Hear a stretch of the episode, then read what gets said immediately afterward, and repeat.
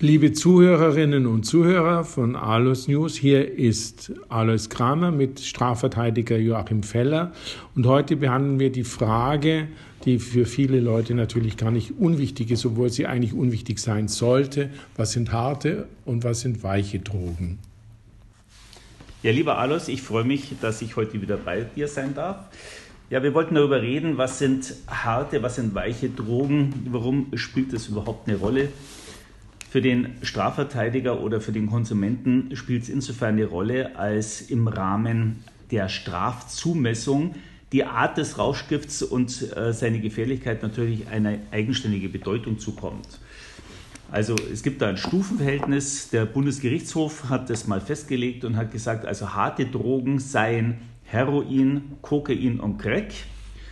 Äh, auch Amphetamin das äh, auf der Gefährlichkeitsskala aber so, so ich sage jetzt mal, so einen mittleren Platz einnimmt und äh, eben die sogenannten weichen Drogen äh, im Sinne von Cannabis. Wobei man sagen muss, Amphetamin und Ecstasy sind nach Vorstellung des Bundesgerichtshofs, man höre und staune, keine harten und gefährlichen Drogen, aber das nur in Abgrenzung und im Vergleich zu Heroin und zu Kokain. Das hört sich ja jetzt so weit mal ganz gut an und interessant, dass da unterschieden wird. Aber ich habe gehört, dass auch die Frage der Menge eine Rolle spielt. Es gibt, glaube ich, den Begriff der geringen Menge und äh, also der nicht geringen Menge.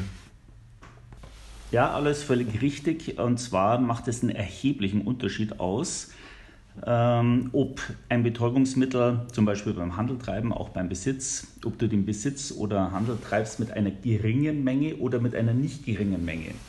Und dazu muss man eben wissen, immer mal, bleiben wir mal bei dem Beispiel Cannabis. Äh, beim Cannabis spielt es keine Rolle, was du für eine Bruttomenge, nenne ich es jetzt mal, verkaufst, einkaufst oder besitzt, äh, sondern es kommt auf den Wirkstoffgehalt an.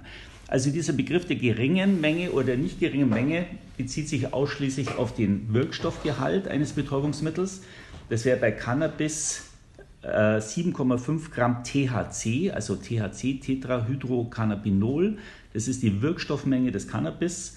Und äh, wenn du diese Menge überschreitest, also mehr als 7,5 Gramm, dann bist du im Bereich der nicht geringen Menge was bedeutet, dass es jetzt nicht mehr ein Vergehen ist, von dem wir reden, sondern ein Verbrechen mit einer Strafandrohung von nicht unter einem Jahr, spielt also eine ganz große Rolle, ob es sich um eine geringe oder um eine nicht geringe Menge handelt, immer bezogen auf den Wirkstoffgehalt.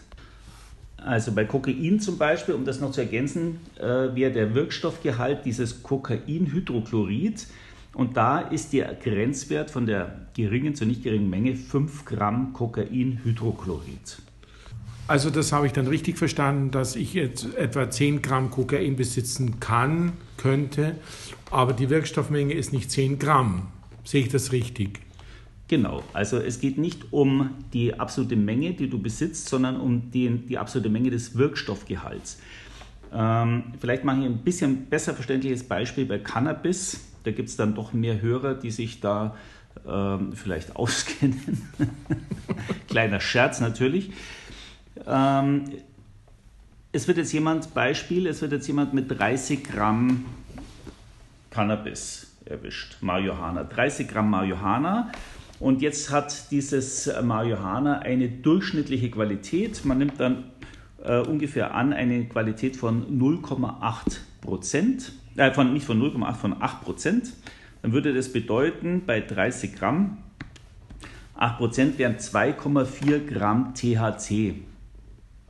Verstehst okay. du? Also ich habe ich hab 30 Gramm Besitz Marihuana, aber diese 30 Gramm haben nur eine Wirkstoffmenge, wenn die Qualität ungefähr, äh, so eine mittlere Qualität bei 8% liegt, von 2,4 Gramm THC. Das bedeutet, ich bin immer noch in der geringen Menge. Das ist ja auch die Vorstellung der Bundesregierung, was wir im letzten Podcast äh, besprochen haben, die dann davon ausgehen, 20 bis 30 Gramm Besitz straffrei machen zu wollen, ähm, weil sie davon ausgehen, dass bei normalen, auch wenn die Qualität ein bisschen besser ist, dass sie ja niemals an diese 7,5 Gramm THC rankommen. Das ist also diese Grenze zur, zur nicht geringen Menge. Liebe Hörerinnen und Hörer, das war wieder Alois von Alois News mit unserem Spezialisten, dem Strafrechtler Joachim Feller aus Landsberg. Vielen Dank fürs Zuhören.